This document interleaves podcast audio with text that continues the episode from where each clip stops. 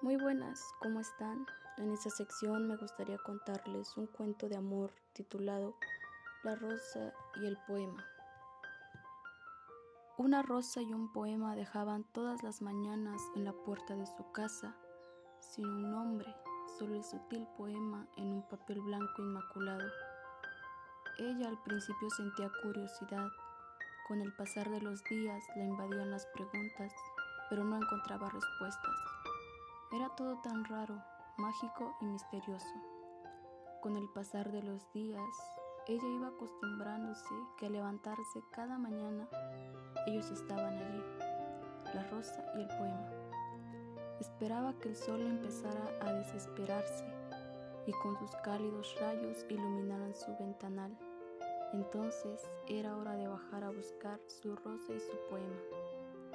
Cada poema era una declaración de amor dejaba en la rosa el más delicado perfume de hombre.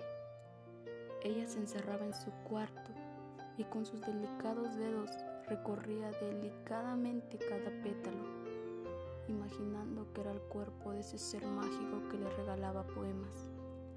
Besaba la rosa dulcemente, con sus labios la, la mordisqueaba, como si fueran los labios de ese ser mágico.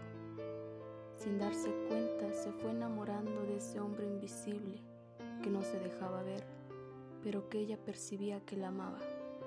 Ya no vivía, quería conocerlo, pero él pensaba, no es tiempo aún.